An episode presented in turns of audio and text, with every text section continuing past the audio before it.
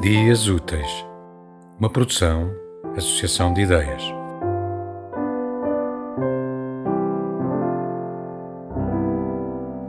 Aurélia com franja, por Alice Caetano. A Aurélia era perita em roubar desodorizantes no supermercado e em fazer copianças de leque. A sua mãe acreditava que um ouvido tinha ligação com o outro ouvido. O pai dava-lhe cigarros que ela fumava e apagava para durarem mais tempo. Lá em casa, usava-se muita glicerina para o cieiro da boca e da pele seca das costas das mãos. Adoravam os coelhinhos que nasciam, mas comiam-nos guisados. Secavam uvas à lareira para o Natal.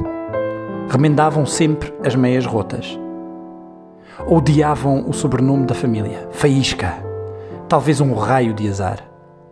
E só ali se fazia uma torta de chocolate com um rabinho de cordel. A Aurélia com franja marcou a minha juventude, como se fosse a prata de chocolate alisada a marcar as vinhas da ira que eu trazia na mochila.